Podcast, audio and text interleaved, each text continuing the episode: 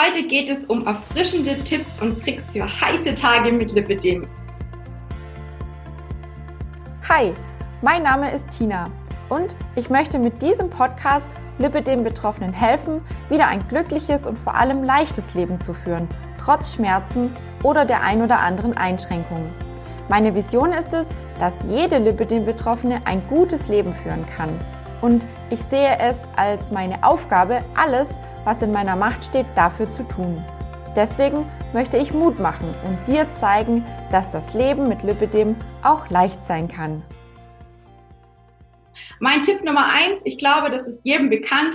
Trinken, trinken, trinken. Trinken ist das A und O an heißen Tagen. Und ich würde sagen, so zwischen zwei und drei Liter sollten es auf jeden Fall sein. Wenn du dich noch sportlich betätigst, dann darf es natürlich gerne auch etwas mehr sein. Was empfehle ich zu trinken? Naja, an erster Stelle auf jeden Fall stilles Wasser, lauwarmer Tee oder auch stark verdünnte Säfte. Wem stilles Wasser zu langweilig ist, für den habe ich hier einen super Tipp. Und zwar habe ich mir heute Wasser mit frischer Zitrone und frisch geschnittener Wassermelone gemacht. Damit ist das Wasser alles andere als langweilig und schmeckt herrlich erfrischend. Lauwarmer Tee, warum? In Wüstenregionen ist lauwarmer Tee im Prinzip gang und gäbe. Warum? Weil es einfach den Körper am wenigsten belastet. Ihr müsst euch vorstellen, wenn ihr eisgekühlte Getränke zu euch nehmt, dann versucht euer Körper mit allen möglichen Mitteln und Wegen, sprich mit sehr viel Energie und Kraft, dieses kühle Nass an die Körpertemperatur anzupassen. Das heißt, die Erfrischung ist eigentlich nur von kurzer Dauer und man schwitzt danach oftmals noch mehr. Mein zweiter Tipp, Essen. Ja, auch an diesen heißen Tagen sollten wir natürlich irgendwie eine Kleinigkeit zu uns nehmen und irgendwas essen. Ich empfehle viel Obst, viel Gemüse, Salate in allen Varianten und Sorten, die ihr so für euch gerne esst. mein absoluter Top-Tipp für einen kleinen erfrischenden Snack ist die Wassermelone. Ich finde sie super erfrischend. Sie enthält sehr viel Wasser, wie der Name schon sagt, und dementsprechend eisgekühlt aus dem Kühlschrank fast besser wie ein Eis. Bei Eis ist nämlich dasselbe Problem wie bei stark gekühlten Getränken, dass der Körper dieses kalte Etwas an die Körpertemperatur anpassen möchte.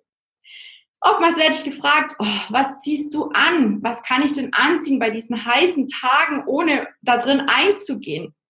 Ja, Tipp Nummer drei, ich würde sagen, traut euch, zieht auf jeden Fall untenrum Röcke an, kurze Hosen, solche sogenannten Shorts zum Beispiel sind super gut geeignet, gerade wenn man die Kompression darunter trägt oder gerne auch luftige Kleider allgemein obenrum irgendwas Luftiges, was äh, Luftdurchlässiges, was Leichtes, eine, eine Bluse, ein T-Shirt, irgendwas, was dementsprechend nicht knalle eng an der Haut sitzt, sondern einfach etwas locker und dementsprechend auch luftdurchlässig ist.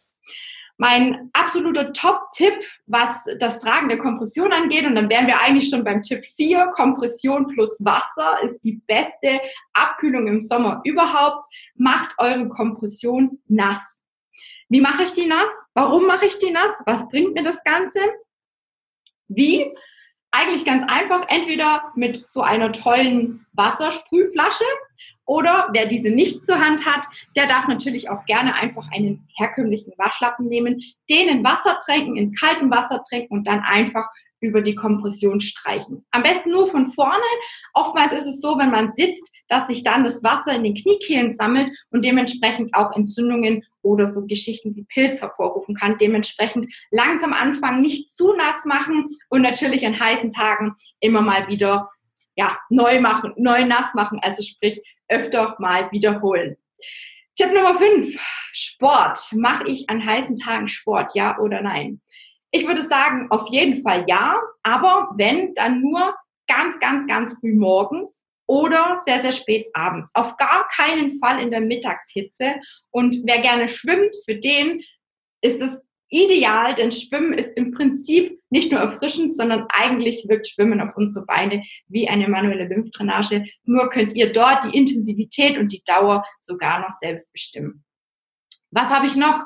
Ähm, bei Hitze in der Nacht, sprich, wenn ihr nicht wisst, wie ihr liegen sollt, wenn ihr innerlich glüht, wenn eure Beine pochen und ihr einfach nicht zur Ruhe kommt, habe ich einen super, super tollen Tipp, den ich schon seit langer, langer Zeit nutze, auch gerne tagsüber mal. Und zwar nehme ich da einfach ein ganz normales Handtuch, so ein kleines Handtuch im Prinzip. Das mache ich nass, auch mit kaltem Wasser, einfach nass machen, gut ausringen und dann entweder in zwei, also mit zwei kleinen Handtüchern pro Bein eins oder ihr ne-, nehmt einfach ein ganz, ganz großes Handtuch und gebt das einfach, legt das einfach über eure Beine. Das könnt ihr sowohl tagsüber über die Kompression machen, wenn ihr die Beine hochlegen könnt, oder einfach auch nachts im Bett. Ich finde, damit kann man super gut schlafen. Das Handtuch muss man vielleicht die ersten paar Minuten immer mal wieder wenden, damit die, Kühl, die Kühlfunktion vorhanden bleibt. Aber ansonsten schlafe ich damit auf jeden Fall um einiges besser.